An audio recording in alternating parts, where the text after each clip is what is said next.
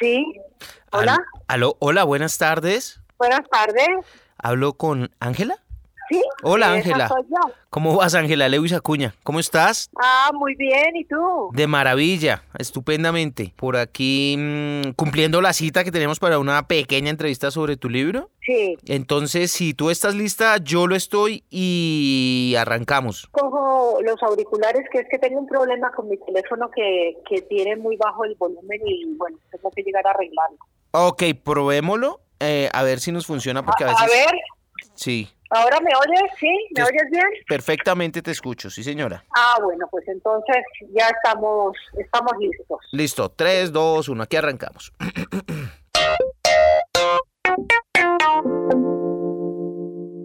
Era tal su fuerza y su belleza que incluso en su ausencia la sentía omnipresente.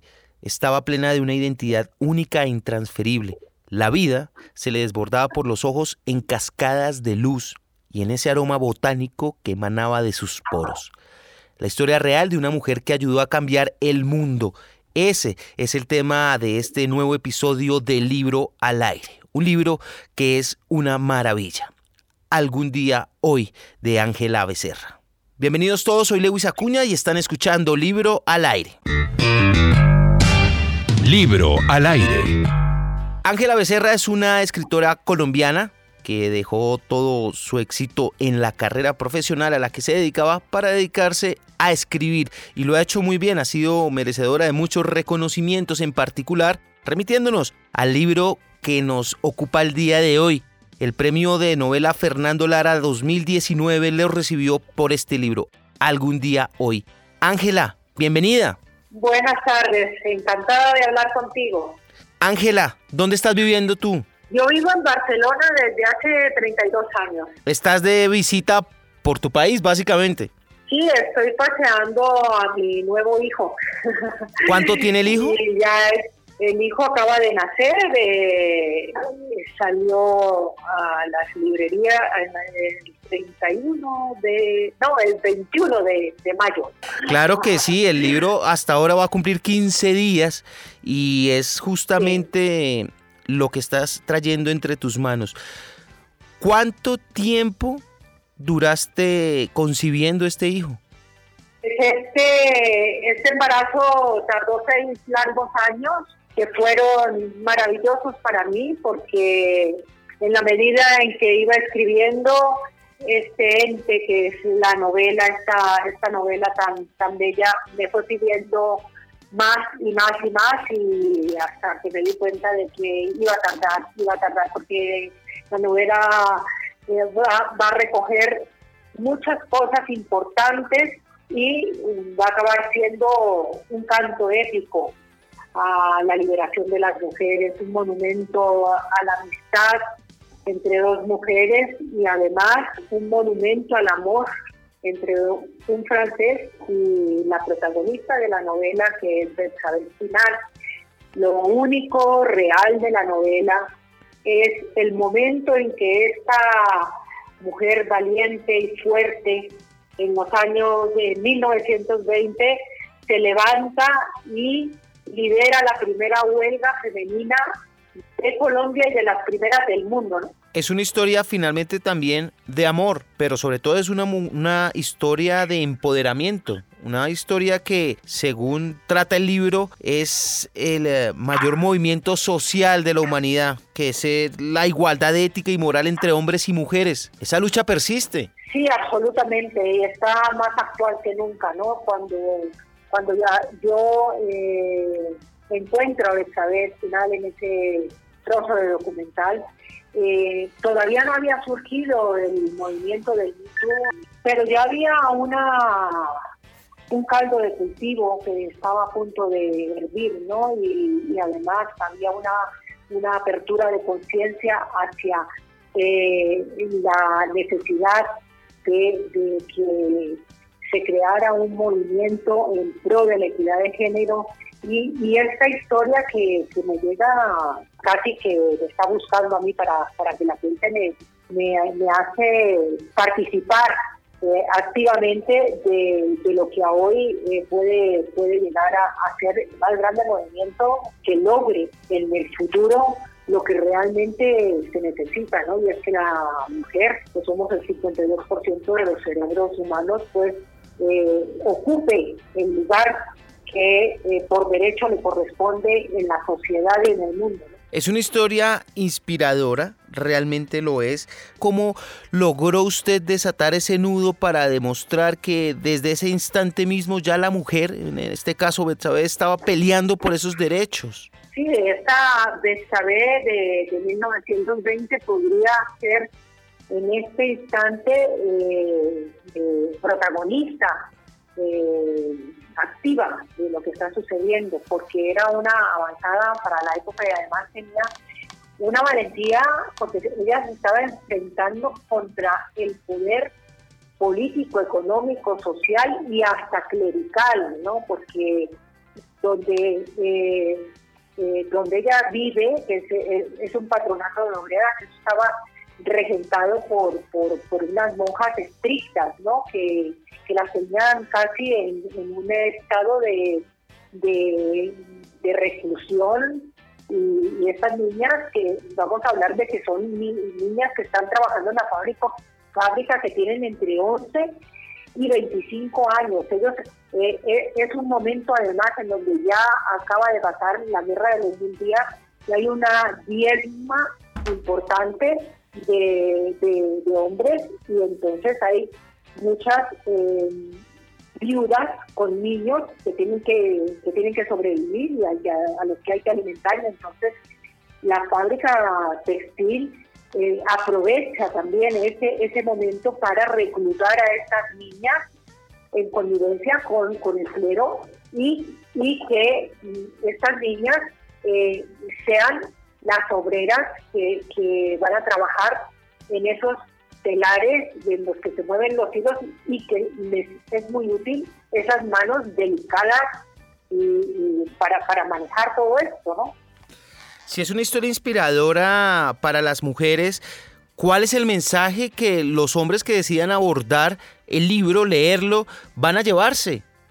El, gran contenido de, la novela es un contenido eh, muy humano, muy de, de, denuncia de, las desigualdades en, cuanto a clases sociales, pero sobre todo de ese, ese paso en, a lo largo de la historia de tres personajes, dos mujeres que están en las antípodas sociales y sin embargo están unidas por una, por, una causa común y es que eh, se ven mm, sometidas a su condición de mujer y por otro lado un personaje masculino que es, es un hombre que respeta la feminidad y que además se enamorará perdidamente de, esta, de esta niña salvaje femenina.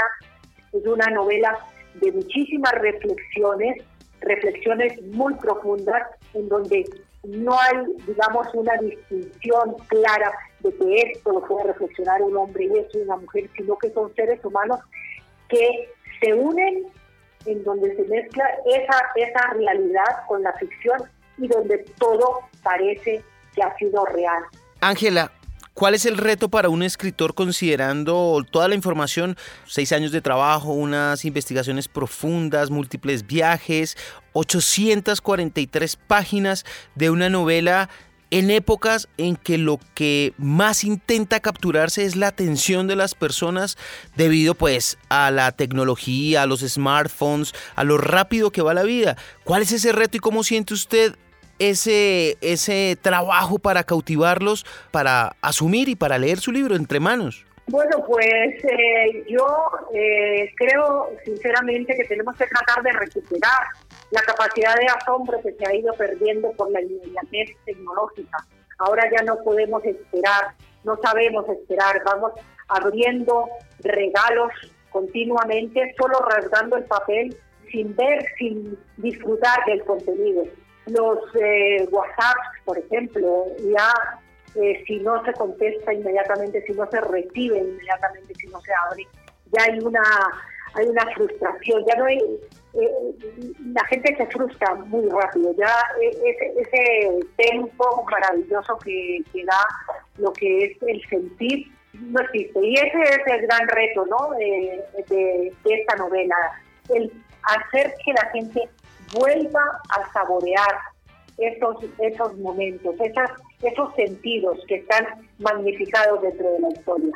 Ángela, además de este libro, que, que, es el suyo, ¿qué otro libro ha estado leyendo por ahí o cuál otro libro le recomendaría a las personas? Voy a recuperar una cantidad de libros que están esperando eh, son asignaturas pendientes que me están pidiendo que los abra. Entre ellos pues está eh, un autor que a mí me, me, fascina, ¿no? que es Stephen Swain, al que, al que quiero volver a, a, leer, porque hay algo maravilloso que tiene la lectura y es que depende del momento en que lees un libro, ese libro es de una manera o ese libro es otro, ¿no? Y a veces eh, de las cosas que me gustan es retomar lo que he leído para ver cuánto he cambiado yo, porque yo todo lo subrayo, todo lo que me llega al alma lo subrayo, y cuando subrayo, eh, y después de que pasa mucho tiempo, digo, ¿por qué subrayé esto si ahora ya no lo subrayaría? Y es que, claro,